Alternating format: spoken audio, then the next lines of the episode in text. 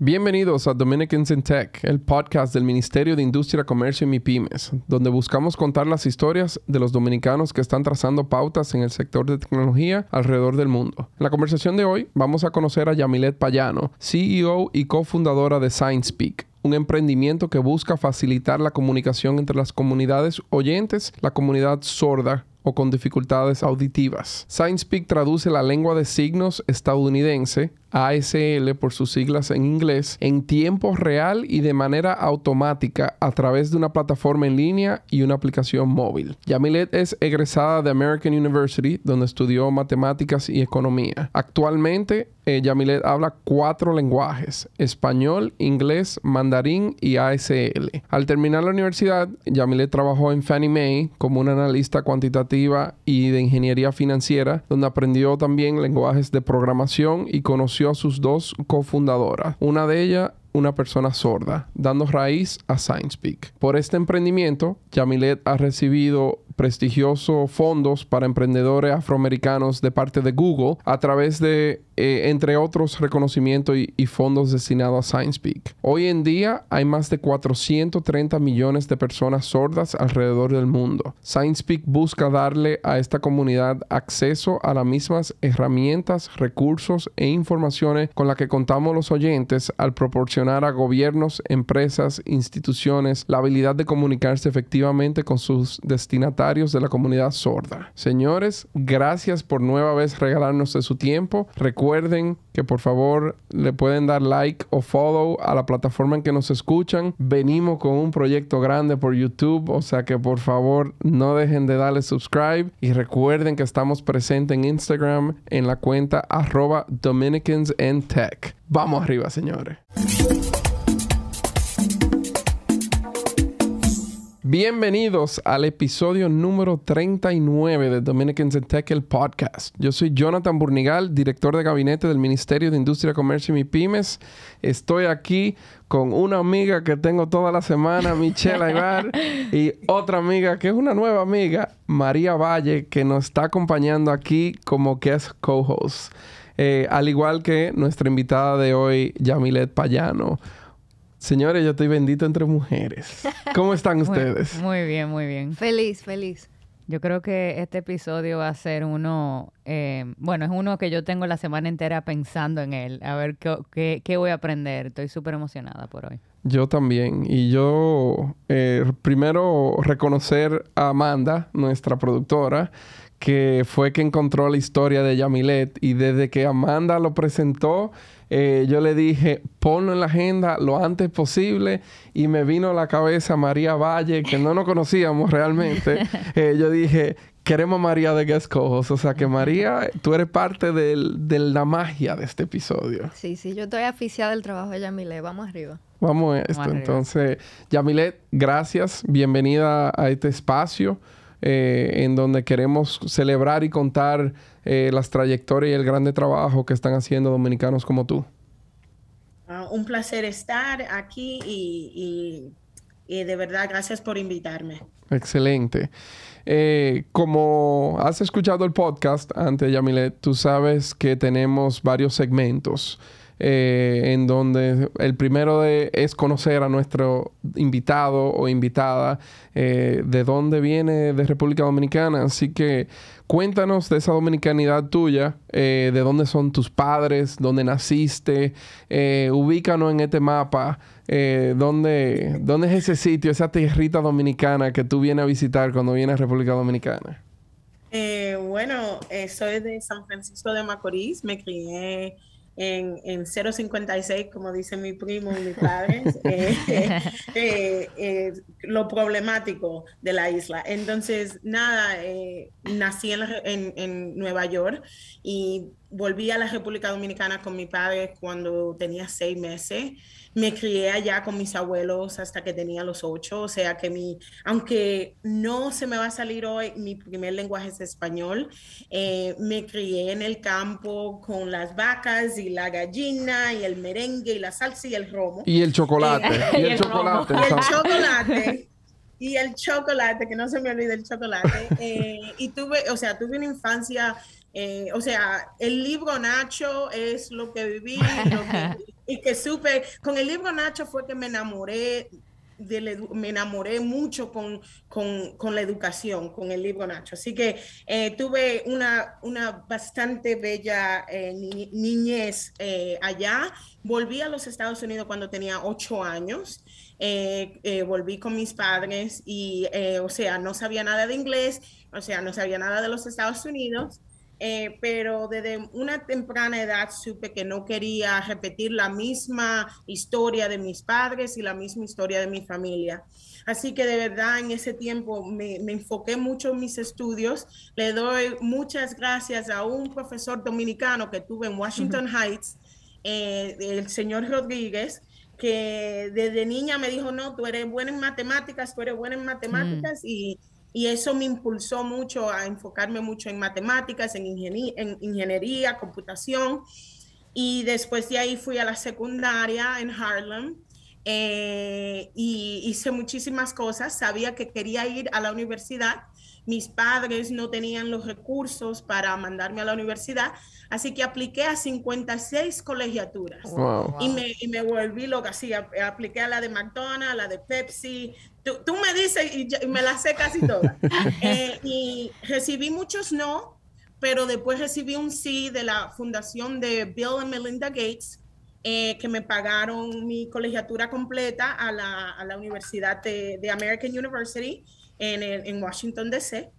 Y ahí fui con mucho swag dominicano que después me dijeron a mí mis profesores, vamos a ver si te calma, porque me gusta hablar con, mis manos, me gusta, o sea, era la que, la que, de verdad, y como soy, y mi familia es bien religiosa, tuve unos confrontamientos con, mi, con mis profesores de, de ciencias, que fuimos back and forth, back and forth, y resulta que de verdad, después de ahí y después de conocer tantas gentes que vienen de diferentes tipos de, de, de, backgrounds, o sea, trayectos. gente que son ricas, pobres, chinos, blancos, o sea, de todo tipo.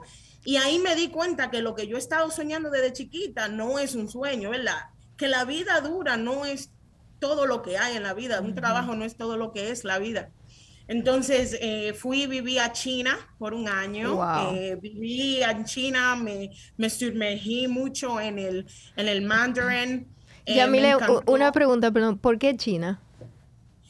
Porque, porque me gusta, me gusta problemas que son difíciles. Oh. Entonces, todas las lenguas que ofrecía American University eran bien cercanas al español, o sea, el francés, el portugués, y yo quería algo diferente. Y, soy de la persona que cree que los lenguajes son lo que te abren a ti el entendimiento.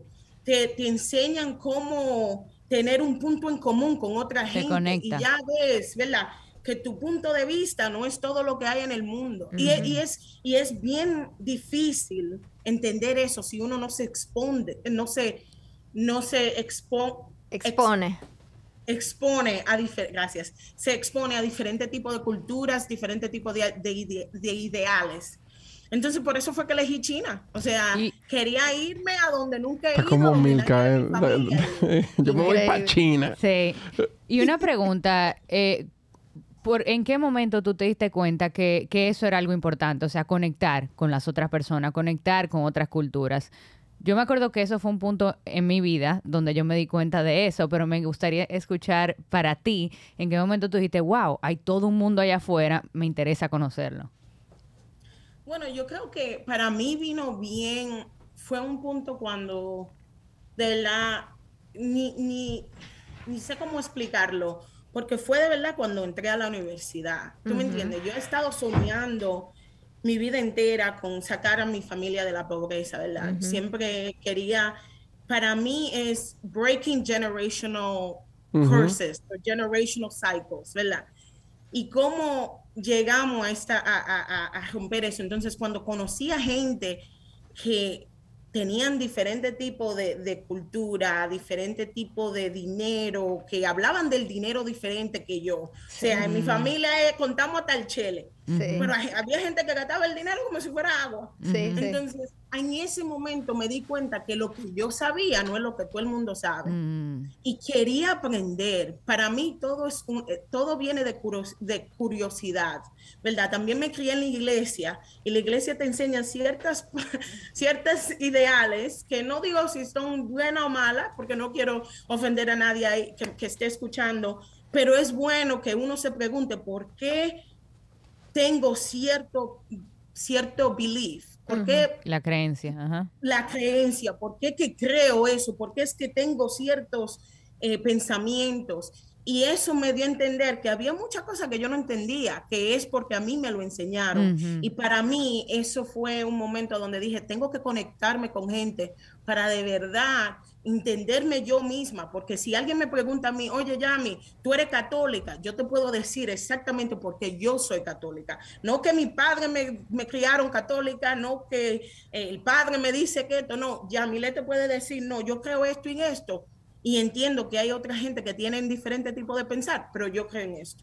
Y respeto a los demás, pero me respeto yo misma y ese y ese eh, creencia. Entonces ahí fue.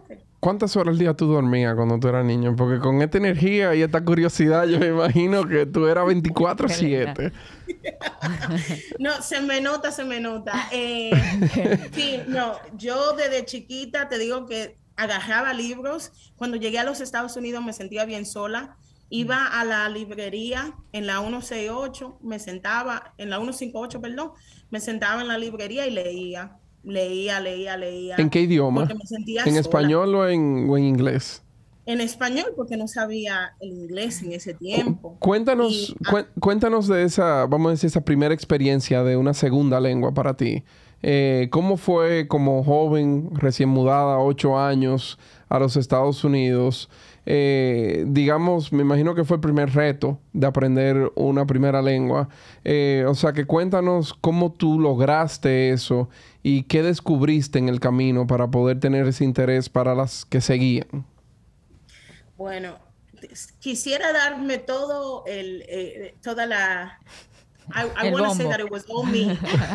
el bombo. Yo, pero de verdad, tuve un maestro, como dije, el señor Rodríguez, que me dijo cuando yo llegué a los Estados Unidos, yo, o sea, yo me puse, a mí cuando tú sacas a un niño de lo que cree, de lo que ha crecido, lo que ha conocido, y lo metes a otro tipo de, de situación, el niño, yo era hyperactive, o sea, no quería ni, ni agarrar un libro, pero este profesor me dijo, si aprendes el inglés, te doy una bicicleta. Ay, mi madre. yo toda mi vida quería una bicicleta. Y quería ir al Toys ahí en la 42, no sé si todavía está, pero en la 42 en Times Square había un Toys grandísimo en ese tiempo. yo nunca había ido a Toys y me dice, bueno, si aprendes el inglés para cuando llegues al, al, quinto, te doy una bicicleta y te, y te llevo a Toys. Y ahí fue como que él prendió la parte de mí que es competitiva. Y, y, en, esa, en, en eso aprendí, leí, este, eh, me, quedaba, y, eh, me quedaba tiempo extra en la escuela. Resulta que aprendí el inglés en dos años. Para quinto ya tenía mi bicicleta y me tenía que llevar a Toys R Us.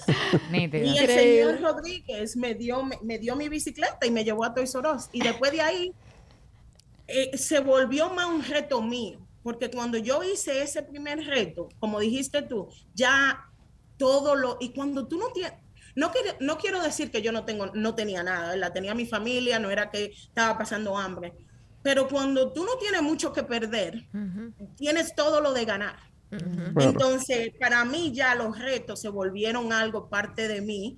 Entonces, cuando fui a la Mero School, que estaba en el quinto de, de, de 8 al 9, se me volvió parte de mí, de que quería ser la primera en la clase o la segunda. Me gradué valedictorian porque era mi reto, ¿verdad? Entonces, eso fue lo que, me, lo que me prendió, fue ese profesor que me dijo a mí, te voy a dar una bicicleta y te llevo a tu No, la, la, influencia de los profesores en la vida nuestra, realmente. Eso es lo que, eso es lo que a mí se me queda de lo que tú dices.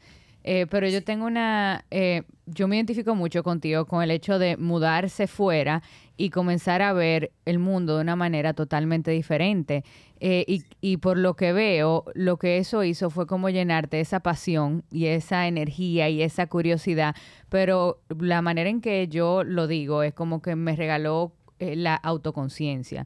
El yo empezar a darme cuenta de quién yo soy, por qué yo creo en lo que yo creo, en qué yo creo, porque en el momento en que tú ves esos espejos de otras personas, de otras culturas, entonces tú empiezas a, evaluar efectivamente esta creencia mía o, es impuesta. Entonces eso es un regalo, porque tú empiezas a descubrirte, tú empiezas a evolucionar y ahí es que tú empiezas realmente a sembrar lo que tú le vas a dejar al mundo. Entonces em, me identifico mucho con tu historia, Yamile. Ah, no, no, no. Sí, y lo, que y lo único que quiero decir de lo que dijiste es que también te ayuda a encontrar personas alrededor tuyo que piensan como tú.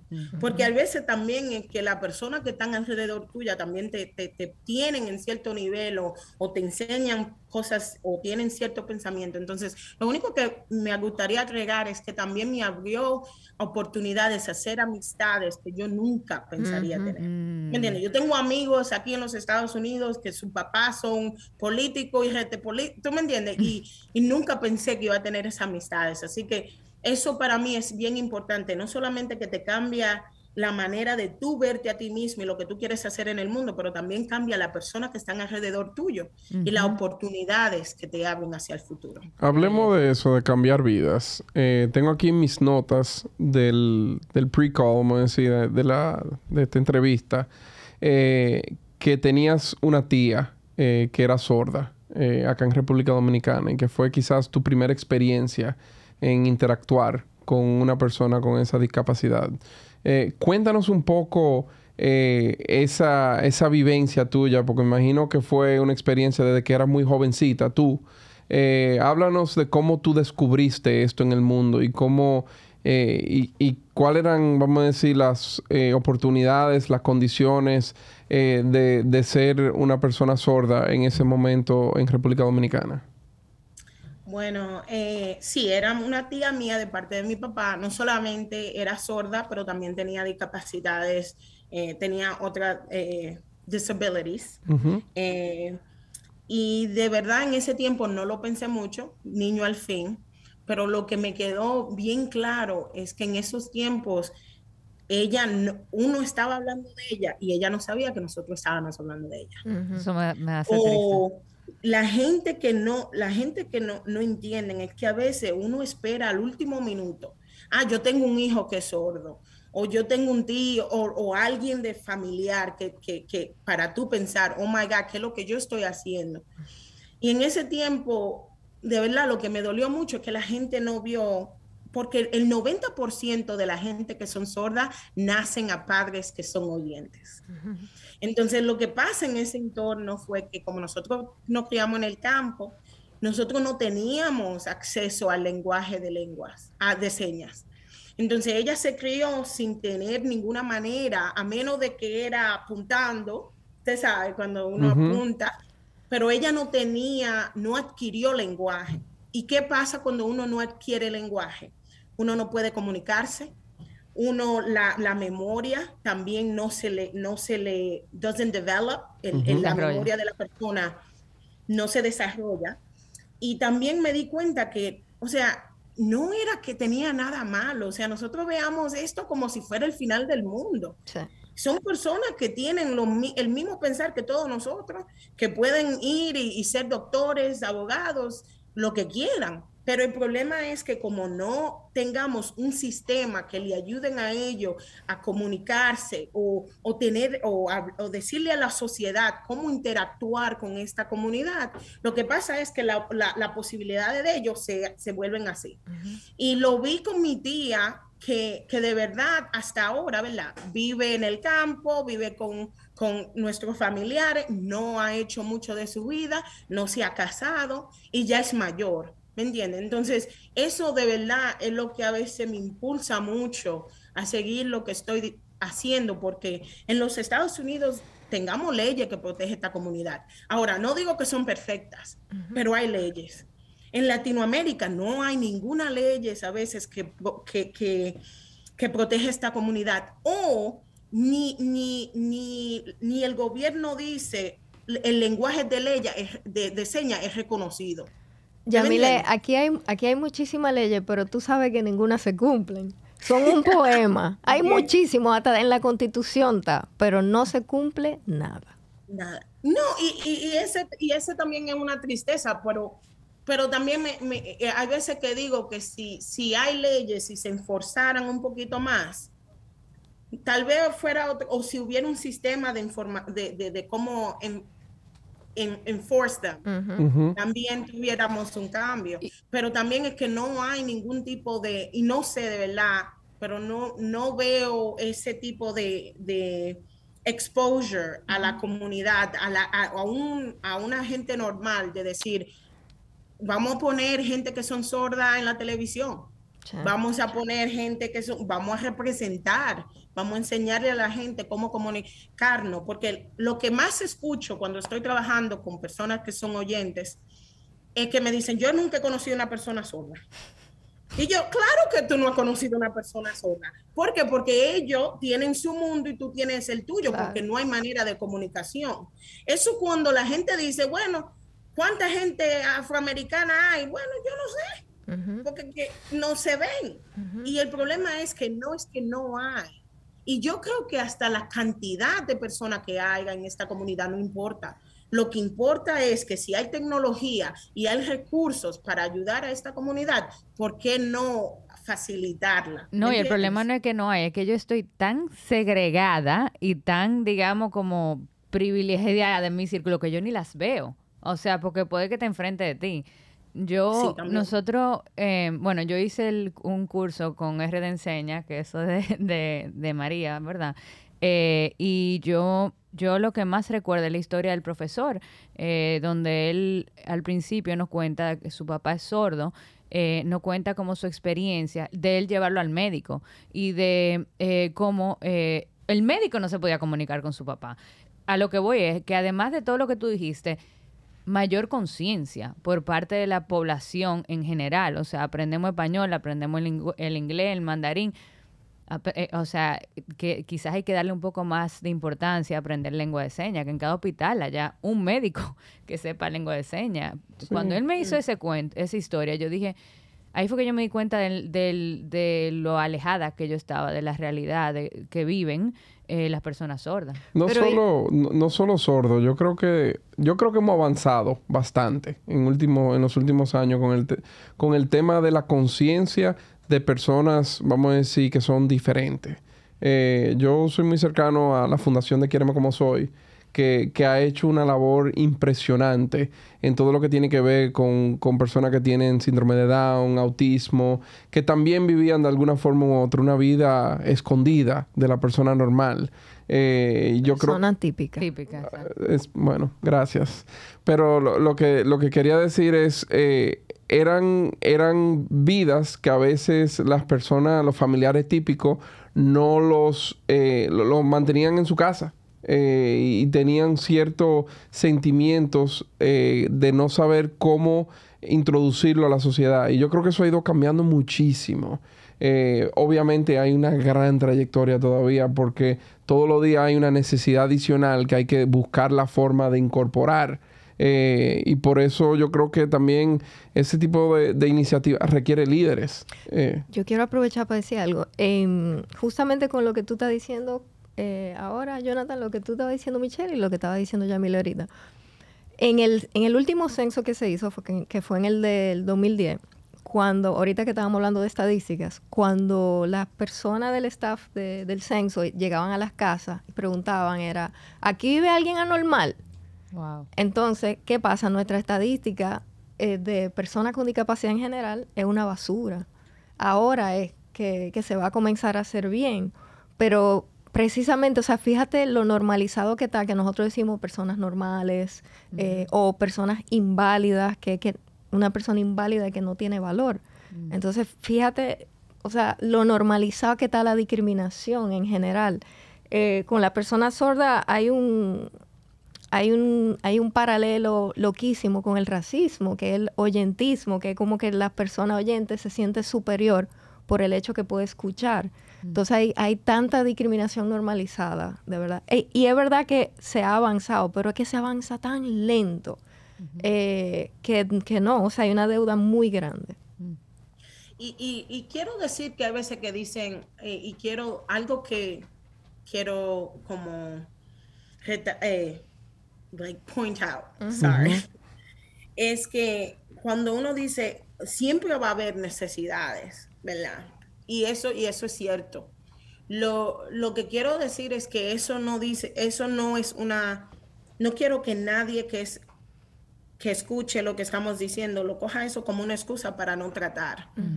Eh, uno, por eso dije cuando, cuando entré al, al, programa, yo sé que hay cosas que se dicen en los Estados Unidos que tal vez no se dicen en Latinoamérica en RD.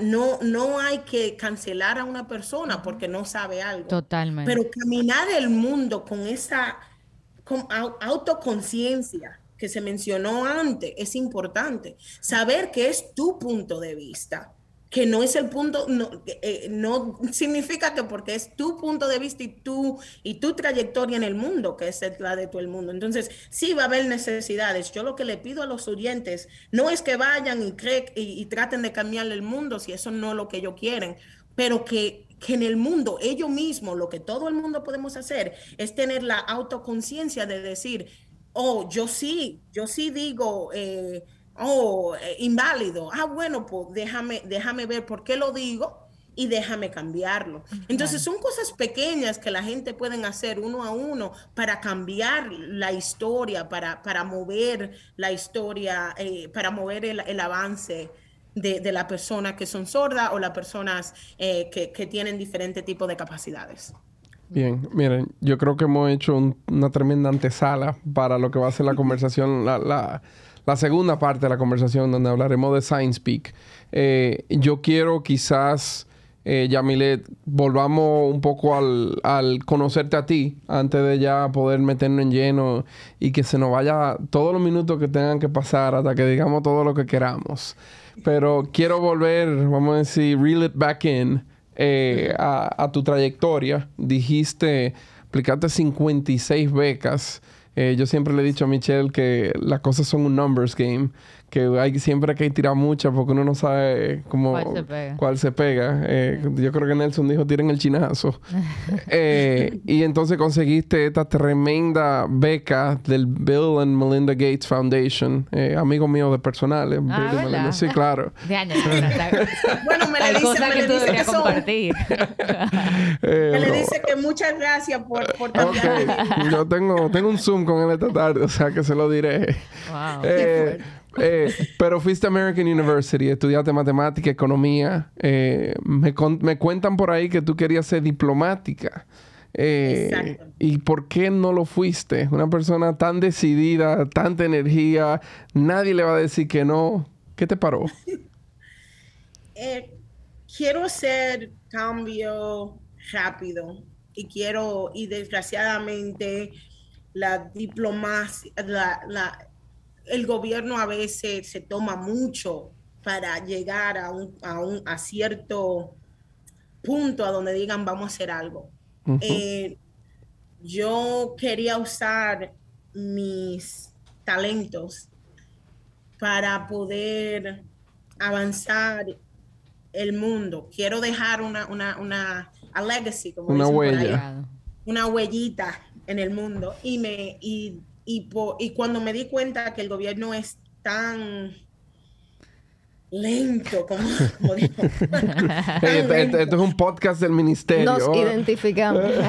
no, no, no, no, no, no, no, y, no, no, no, y, creo, espérate, creo que el gobierno es importante. Ahora, no le estoy diciendo a nadie que no, eh, I pienso que todo el mundo debería votar, porque eh, 100% creo que el gobierno es importante, porque sin el gobierno, eso es otro tipo de, de tema, así que lo voy, a, lo voy a dejar ahí. Sí, hombre, no quiero decir, no, no, quiero decir que la gente no, no debería llegar a, a, a, ser diplomáticos o que no deberían ser políticos. Creo que eso es una parte bien importante. El problema que yo tuve fue la autoconciencia, que vamos a seguir, lo voy a seguir usando, que yo misma quería usar mis talentos y vi que en el, en el sector privado las cosas se mueven un poquito más rápido, ¿verdad? Entonces, usualmente con, con, tecnología o con iniciativas, veo que el sector privado se mueve, se mueve más rápido dependiendo de cómo uno lo hace y la estrategia que uno hace. Soy creyente que, la, que, que los negocios del futuro van a ser negocios que no solamente van a ser privados, pero van a ser van a tener una buena comunicación con cosas del público y del gobierno. Y uno lo está viendo ahora, que tú no ves ningún presidente de ninguna corporación grande que no esté hablando del COVID o que no está hablando de, de, de, los derechos de las mujeres. O, ¿Tú me entiendes? Que ya uno ve como que ya lo, los intereses públicos también se están volviendo privados y es difícil a veces de separarlo pero quería estar en, la otra parte porque se mueve un poquito más rápido. Estamos de acuerdo. Entonces eso fue, por eso fue que dije que, eh, por eso de verdad fue que, dije no a la, a, la, a la diplomacia, a, la, a ser diplomata, pero me, diplomática, eh, pero de verdad... Eh, me encanta, me encanta hablar con personas, me gusta convencer personas y me encanta hablar con gobiernos, eh, pero... Está bien. válido, válido, válido, válido. Nomás tenía esa pregunta porque me lo habían puesto, Amanda me la puso ahí para preguntarle. O sea que vamos a echarle la culpa a Amanda. No, eh, sí, sí, sí, no, no, no. Y si, Amanda, vamos a tener que darle un micrófono ya que le están echando la culpa de tanta cosa. Eh, y, si, y, si, algún día corro, eh, no dije nada, seguimos para Borramos esto, borramos el episodio. está bien, está bien. Mira, te fuiste, te graduaste de EU. si puede ayudarnos con qué año para tener un poco de contexto. Eh, 2018. Ok, Class of 2018.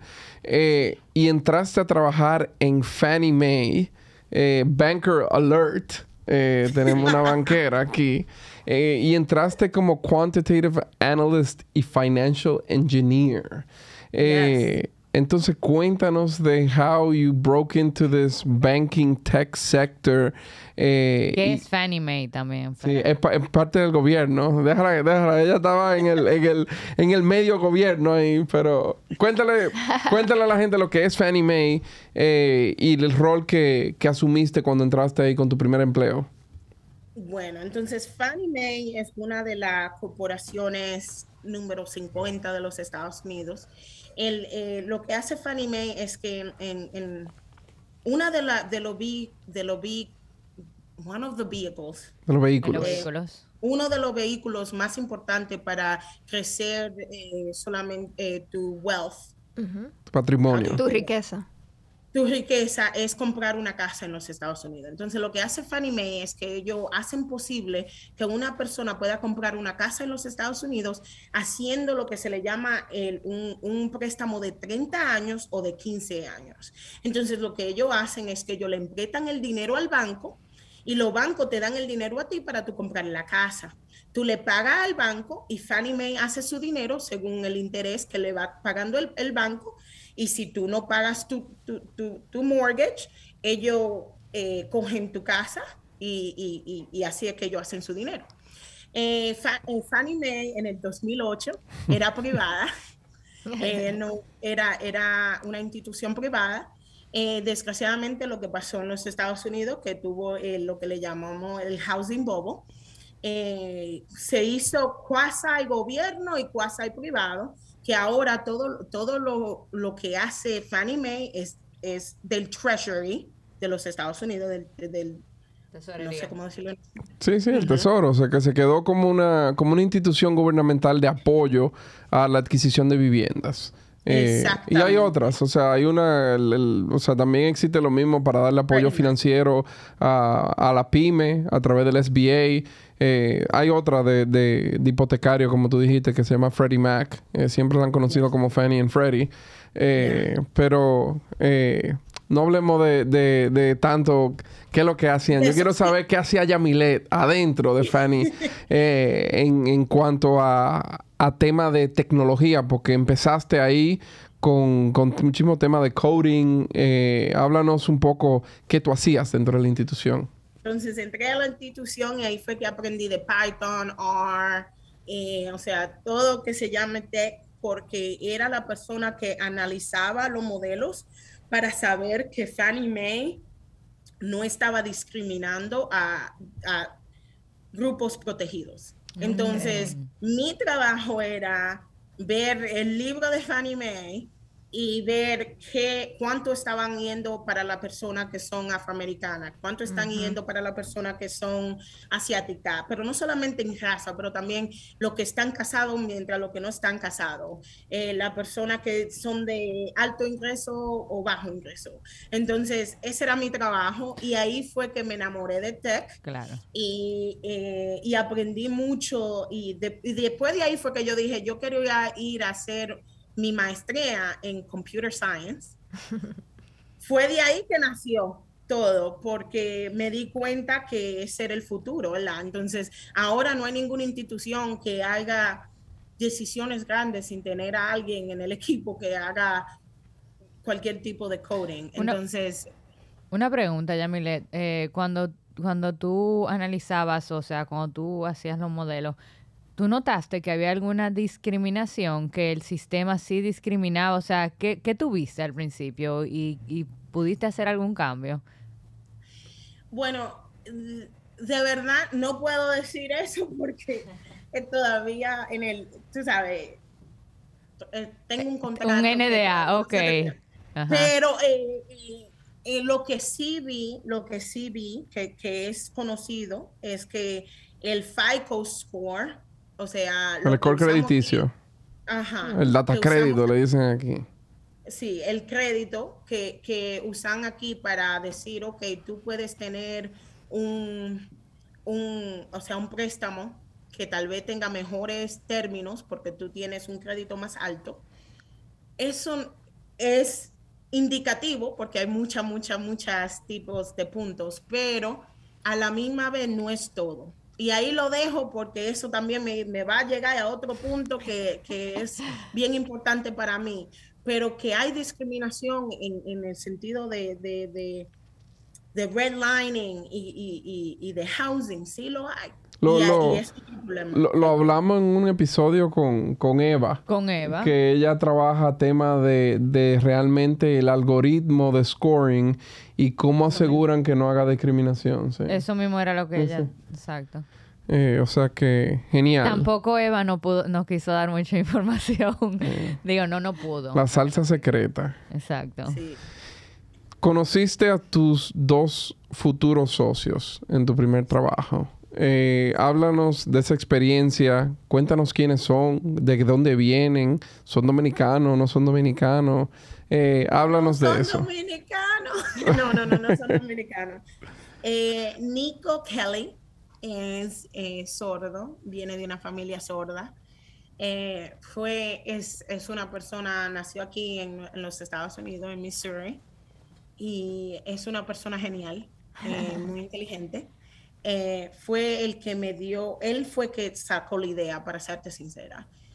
Y él, cuando lo conocí, fue un, problema porque yo no sabía seña en ese momento, no, no tenía la lengua de seña americana.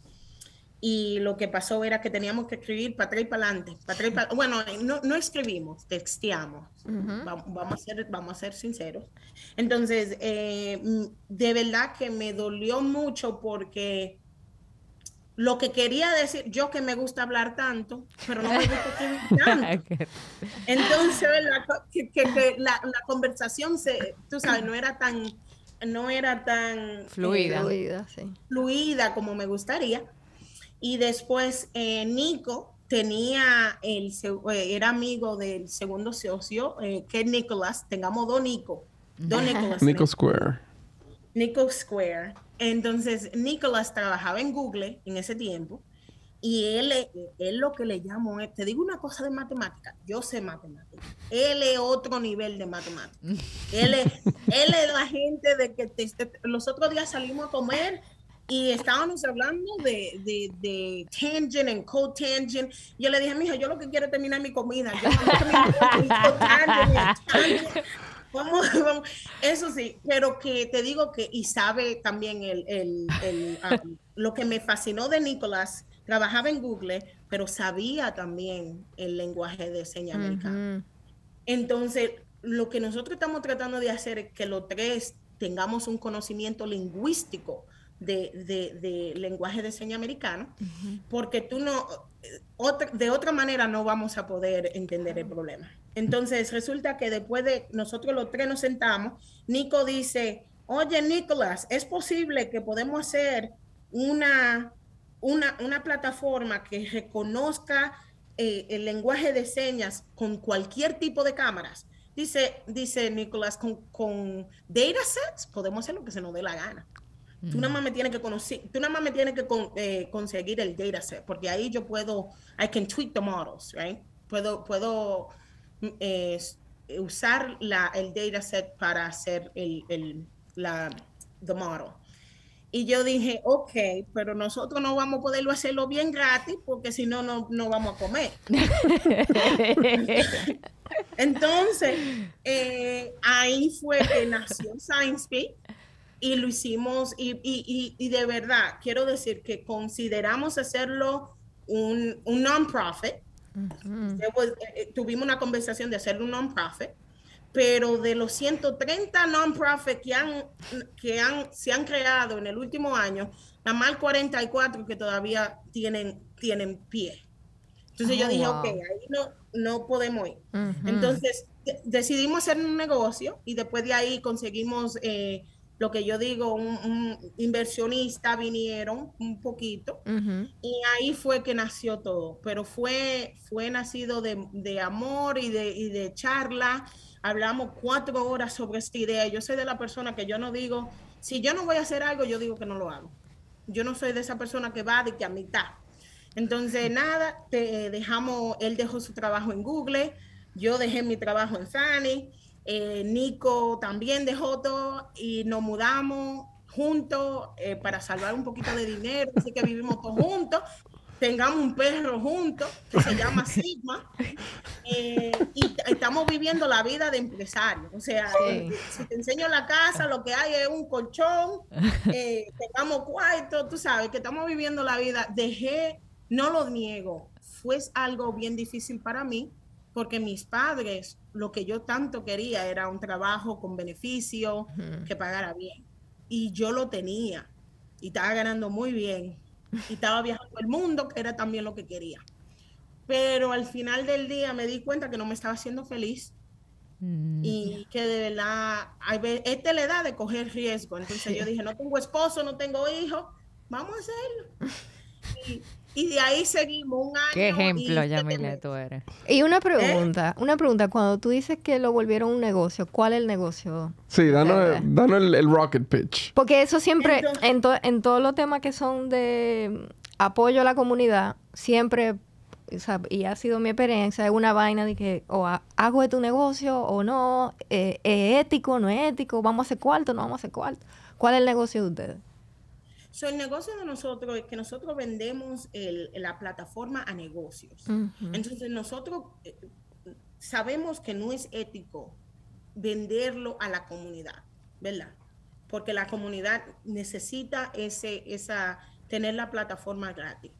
Pero lo que sí pueden pagar son los negocios y los gobiernos que necesitan interactuar con ese tipo de, de personas. Como lo dijeron ahorita, el profesor habló de su manera de que su padre no podía comunicar con un, doctor. ¿Cuántas, ¿Cuántos hospitales no necesitarían una plataforma como esta que ayuda a cambiar el, lenguaje de señas a cualquier tipo de lenguaje? Ahora mismo es inglés y después cogemos el inglés y lo, lo traducimos eh, de nuevo al lenguaje de señas usando un avatar.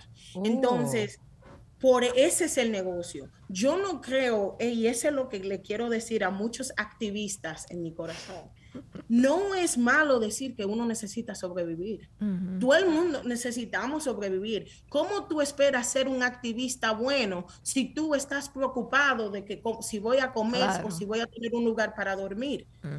el activista de uno mismo se tiene que llenar uno mismo para después defender a los demás. Entonces, cuando veo ese tipo, cuando tuvimos esa conversación, yo sé de manera de, en el, en el centro de mi corazón, lo estamos haciendo por una comunidad que queremos y, mucho más mi, mi, mi, socio que es sordo. Claro. Él defiende a su comunidad como si fuera uña y, pelo. Y mucho más cuando yo empujo, porque escuchamos algo de los negocios y, escuchamos algo de la comunidad y es como haciendo un balance. Sí. Y, y, yo sé que lo estamos haciendo de manera eh, buena, pero digo que no hay causa buena si no hay dinero. Claro. Y, y, puede sonar bien capitalista, pero ese es el mundo que estamos. Claro, para que sea sostenible. Que nadie me lo cambie, yo no puedo hacer nada. Entonces, ¿verdad? Excelente, yo, yo, yo estoy totalmente de acuerdo contigo y, y, lo que tú estás describiendo al final del día, muchos emprendedores lo ven, es lo que llaman un multi-sided platform y entender a quién le pueden cobrar y a quién no. O sea, Facebook le cobra a los anunciantes, no le cobra a los usuarios. Eh, ¿Por qué? Porque los usuarios no pueden, o perdón, eh, los eh, los anunciantes son los que realmente necesitan a los usuarios. Lo único que en este elemento tú trajiste una dimensión ética también que yo lo veo, yo lo veo fenomenal que ustedes lo hayan visto así desde un inicio. Eh, porque al final del día es un modelo de negocio que, que, lo que busca es sostenibilidad. Entonces, para eso tiene que haber ingresos. No, y lo más ético del mundo es que tu socio es sordo. O sea, ya ahí tú estás. You're safe. Claro.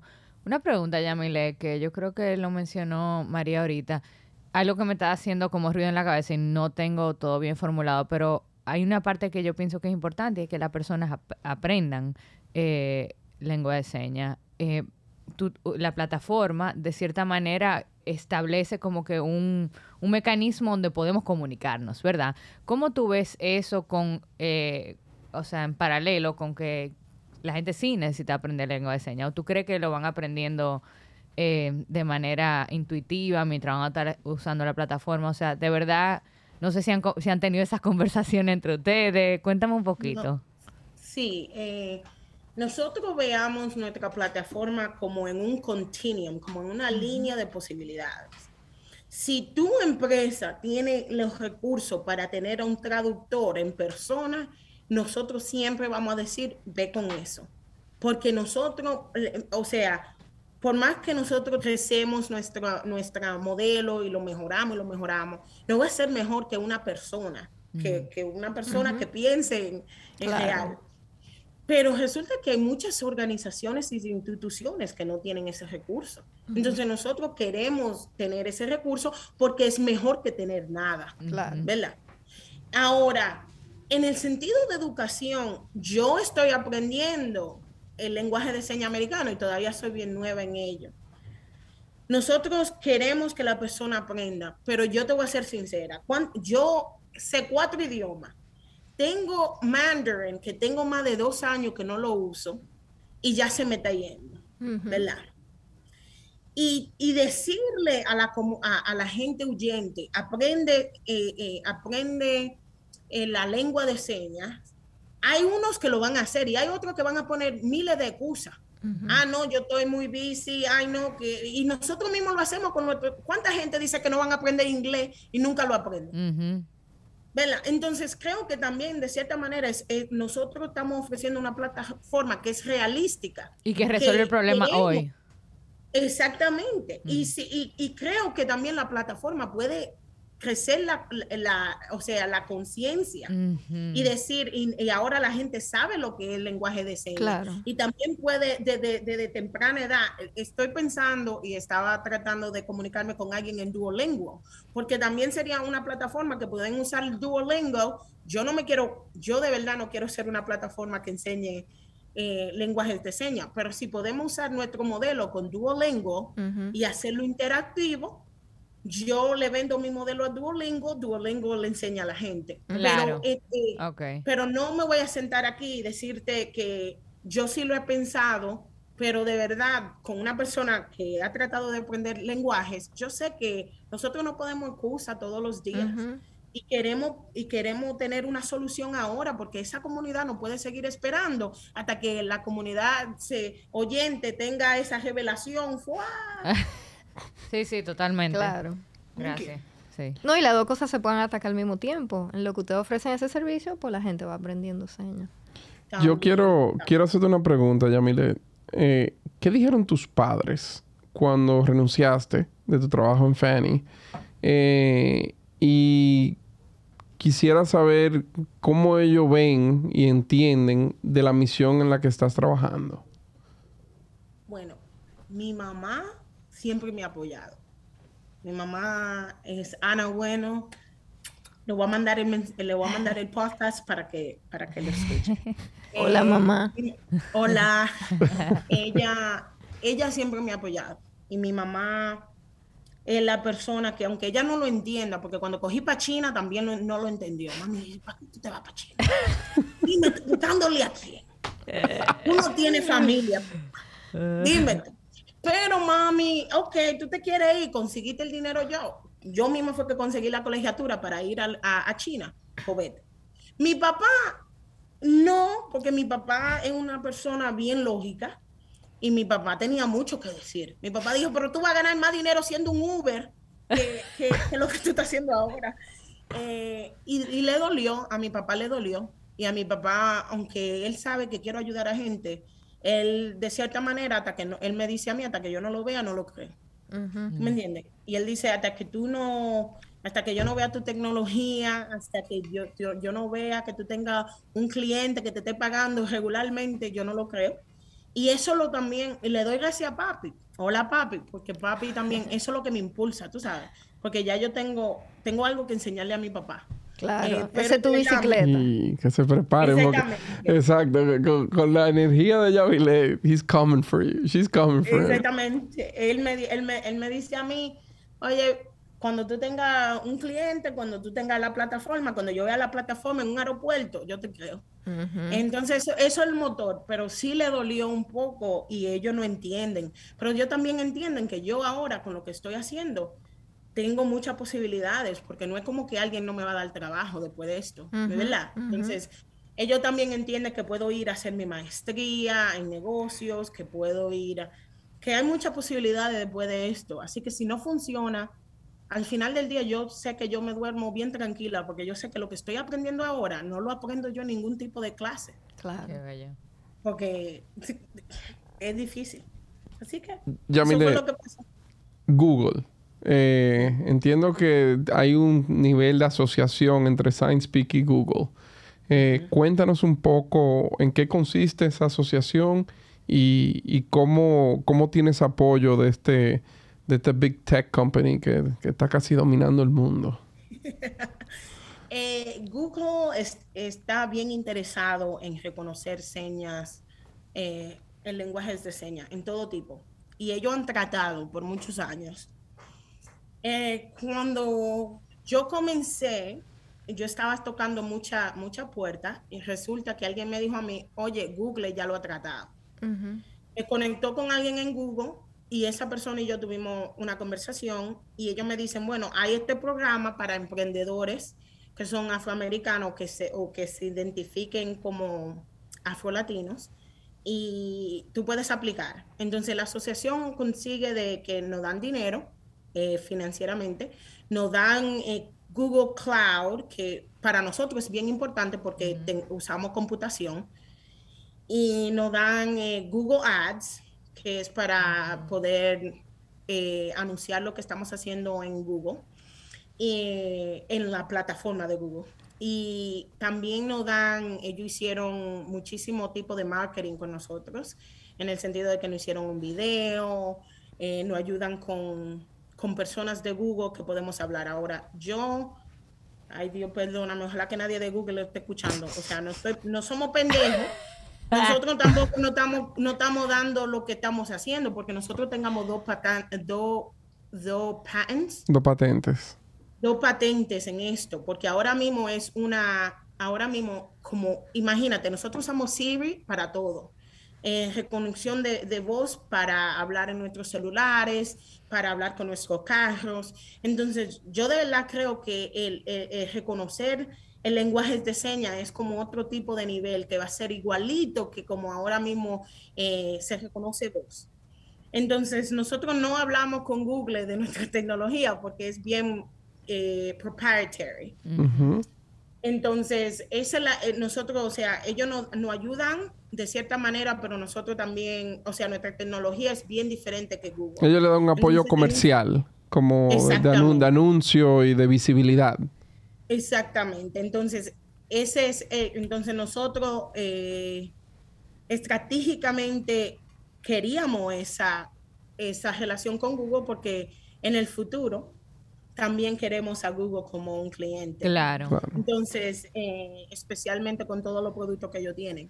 Entonces, esa fue, esa fue la, la, la, la calculación que hicimos cuando tuvimos esa relación con Google. Una... Uy. Ah, dale, dale. No, pero un- una pregunta, Emily, ¿pero estás ready ya? ¿O es algo que todavía está en proceso? ¿O ya tú estás ready y que vamos? Esa era la mía.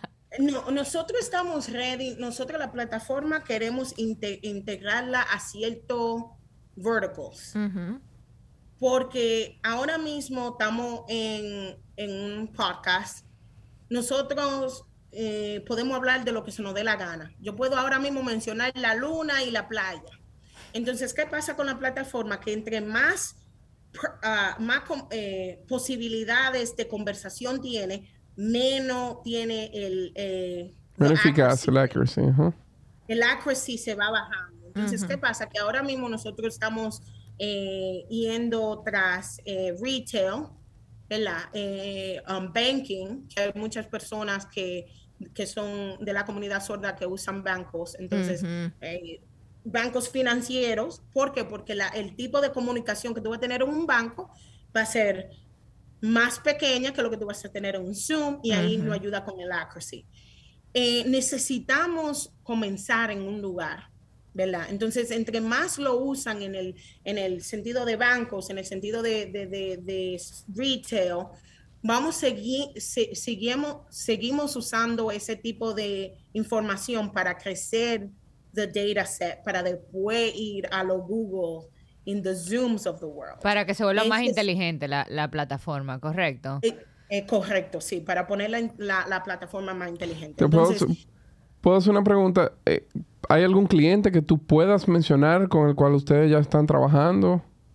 Sí, nosotros estamos ah, ah, trabajando con un cliente en Rochester, New York, en Washington, D.C. Entonces, sí hemos hecho beta customers, a beta deployments. Tengamos uno en Washington, D.C. que se llama Mozzeria, que es un restaurante eh, que eh, es predominal- predominantemente gente sorda que trabaja en Oh. restaurantes. Entonces, ellos usan nuestra plataforma para hablar con los Ubers, los Lyft cuando vienen, Ujú. eh, y tuvimos relación con ellos eh, por un largo tiempo. Ahora mismo estamos en, en contrato de nuevo, porque se venció el contrato que teníamos con ellos y ahora estamos tratando. Pero sí lo hemos tratado en, en- en situaciones reales. ¿Cuánto tiempo tiene SciencePeak desde que nació? Un año y siete meses. Ah, pero un bebé. Está aprendiendo a caminar. Está caminando. Exactamente, y nosotros, bueno, nosotros, para serte sincera, eh, lo que nosotros más invertimos ahora mismo es en contratar gente de la comunidad para que nos ayude a crecer nuestro data set y eso es algo bien importante para nosotros. Estamos tratando también de, de lo que nosotros queremos en el mundo, lo necesitamos de hacer en nuestra compañía. Así que. Me encanta. Cómo nosotros atraímos talento de, de- de- de comunidad oyente, porque esta comunidad no tienen posibilidades. Entonces, hay veces que uno también con el talent, tú tienes que tra- atraer comunidad oyente, pero también quieres traer la comunidad eh, sorda. Entonces, también estamos en ese, en ese, en ese stage donde tengamos nosotros mismos que crear en nuestra compañía lo que queremos ver en el mundo. Así que es, es, es, es un problema bien grande. No Sí. creo que la gente tal vez no lo puedan ver, pero es cogiendo una imagen y poniéndola en un sistema escrito. Es tremendamente. Nosotros cogemos más de 250 puntos en el cuerpo. Wow. Wow. Cara, Es como... de manos, así que no es solamente la mano, o sea, que no es solamente hello, ¿verdad? Pero El las- gesto, el claro. lenguaje de señas es cara, Ujú. Es, eh, tú me entiendes, Hay, eh, cómo tú roteas la mano, es mucho lo que, lo que la plataforma tiene que coger. Y lo que nos está dando eh, empuje es que también el gobierno americano está bien interesado en esto. Entonces estamos aplicando también para ciertos eh, contratos, a ver si ello también ayuda con, con el... Yo me imagino... ¿Los desarrolladores de ustedes duermen o, o no? Porque con todo ese trabajo que tiene. Yo, me lo imagino esto como los videojuegos de fútbol americano y este tipo de cosas que, que muchas veces son personas que la traen, o sea, los mismos atletas que lo traen al estudio y le conectan eso mismo en 250 puntos del cuerpo y le dicen, eh, Big Papi, a tu swing. Y de repente tú estás jugando y es literalmente el mismo swing de Big Papi. ¿y cómo lograron eso? Sí, pero excepto que aquí hay una traducción en palabras. Correcto. Yo pero quizás una alianza por explorar, un EA Sports, una cosa así que, que ya tiene. No, sí, sí. Y lo que tú estás diciendo es bien importante para el avatar. Porque acuérdate que también estamos trabajando la lengua hasta el avatar. Entonces, para el avatar, lo que tú estás diciendo no es, no, nosotros no lo podemos hacer porque no es scalable. Entonces, imagínate, si nosotros tengamos que cada vez que alguien está hablando, tengamos que tenerle punto a un, a un traductor, pues ya mejor tener el traductor. Pero lo que sí estamos haciendo es usar la técnica que tú estás diciendo para poder crear el avatar bien smooth, cuando, o sea, que pueda tener... Eh, eh, movimiento en la cara. Así que tú, tú lo estás pensando bien, Jonathan. Yeah. me encanta, me encanta este proyecto, Yamile. o sea, si fuera por mí, duramos dos horas hablando de, esto. Y me encanta tú, como tú, sí, todo. Mira, eh, tú hiciste una pregunta interesante, Michelle. Los desarrolladores. Yo tengo dos preguntas para ti. Una, ¿qué tan grande es el, equipo hoy de SciencePeak? Y la segunda pregunta, si puedes hablar un poco del funding de, de, de cómo ustedes eh, están dándole ese aliento económico para poder lograr las cosas de las cuales eh, se están proponiendo. Porque Jonathan va a proveer funding. Ah, sí. Eh, bueno, ahora mismo full time somos nosotros tres que somos los fundadores. Tengamos part time business development, tengamos part time eh, eh, o sea, eh, gente que viene y nos ayuda con el data set. Pero entonces, si cuento los part-time people, estamos hablando de un grupo de 10. nosotros no dormimos y, y, de verdad que digo que estoy en necesidad de una buena vacación en la República Dominicana. Ven, ven, ven. Así que ojalá, ojalá que en diciembre esté allá. pero ahora mismo somos un grupo de 10, estamos tratando de expandir porque hay muchas eh, corporaciones grandes en los Estados Unidos que tienen un interés, porque aquí hay una ley que se le llama American with Disability Act. Entonces, este, esta ley le dice a, a, los negocios y mucho más a los grandes, ¿verdad? Que ellos deben proveer eh, eh, servicio de comunicación con la comunidad sorda. Entonces, ahora mismo lo que estamos es hablando con estas corporaciones, pero no podemos firmar ni... Es como eh, el, huevo y la, la gallina, porque no podemos firmar contrato hasta que tengamos el funding. Ahora voy a lo de funding. Ahora mismo, gracias a Dios, eh, recibimos un, un grant, ah, ¿cómo que se le dice? Un... ¿Cómo se dice? Sí, es como un, como si fuera una beca, o sea, un dinero, eh, lo llamarían, en, gobierno lo llaman cooperación no reembolsable.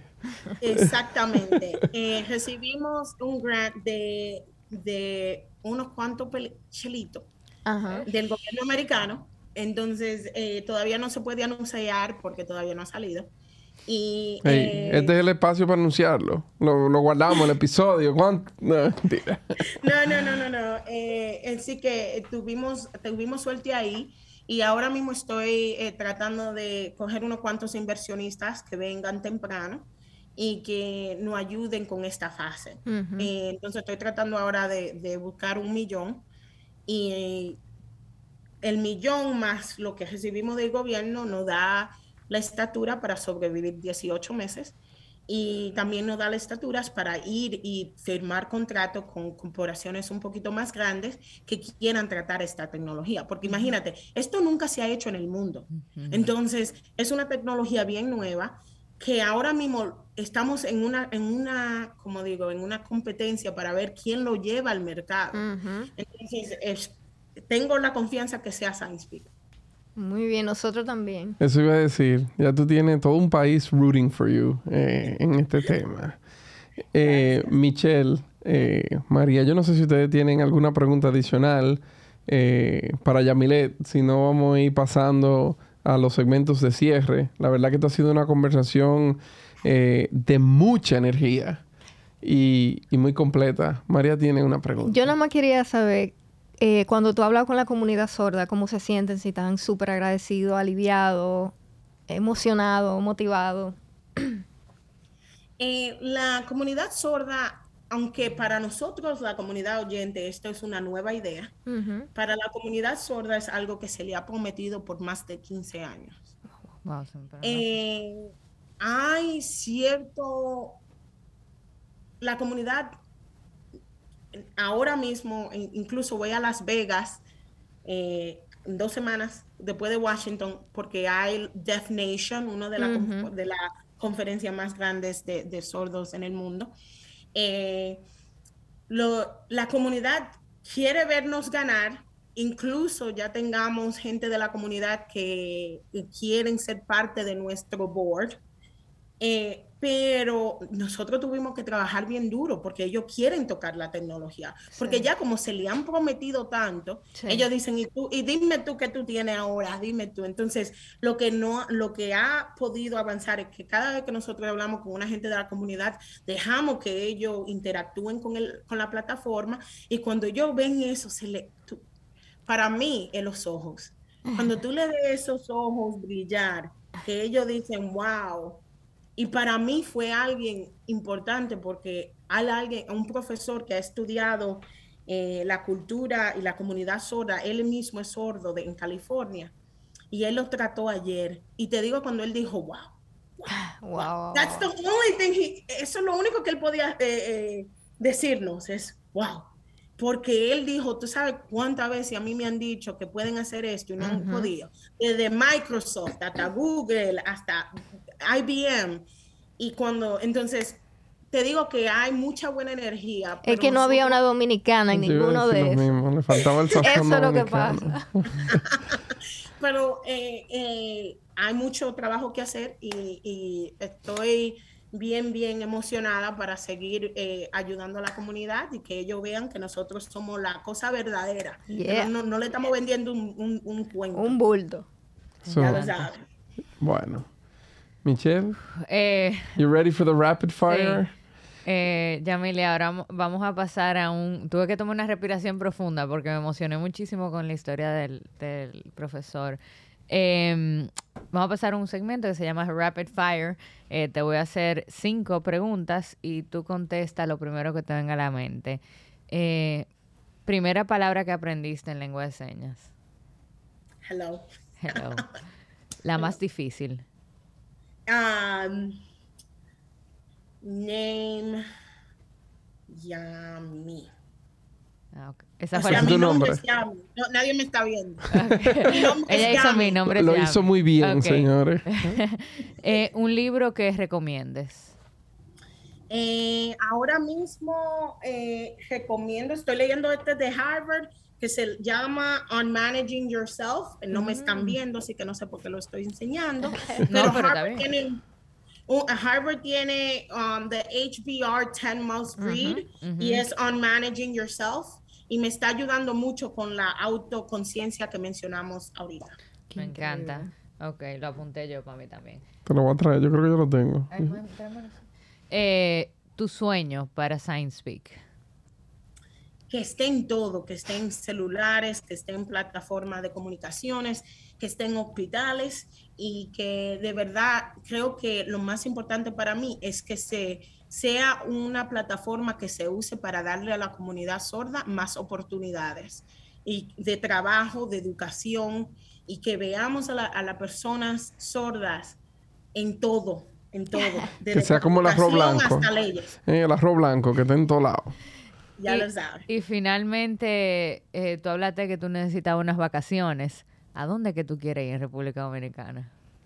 yo estoy, eh, yo lo voy a decir, pues yo quiero ir al campo, a San Francisco de Macorís, yo quiero desconectar, dejarme esto, que siempre estoy pegado al, teléfono. Yo quiero tener el campo donde no llegue la señal. Me encanta. Buenísimo. Bueno, esas eran mis cinco preguntas. Señores, esto ha sido el real episodio. Cuánta energía. O sea, vamos a salir aquí como como un trompo. Emocionalmente remunerados estamos, como eh. que bien. pero de verdad muy contentos de, de tenerlo, tenerlas a los dos aquí, tanto a Yamilet, que nos ha encantado tu historia, la verdad, tu energía. Eh, estamos, eh, somos fan ya y, y, queremos ver que todo lo que tú has contado se convierte en una realidad.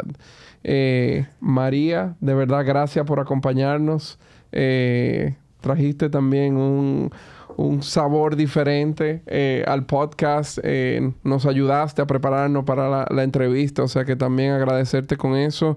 Eh, y Michelle, gracias a ti también, ya que estoy dando mucho agradecimiento. Todavía no estamos en video, o sea que puedo hacer.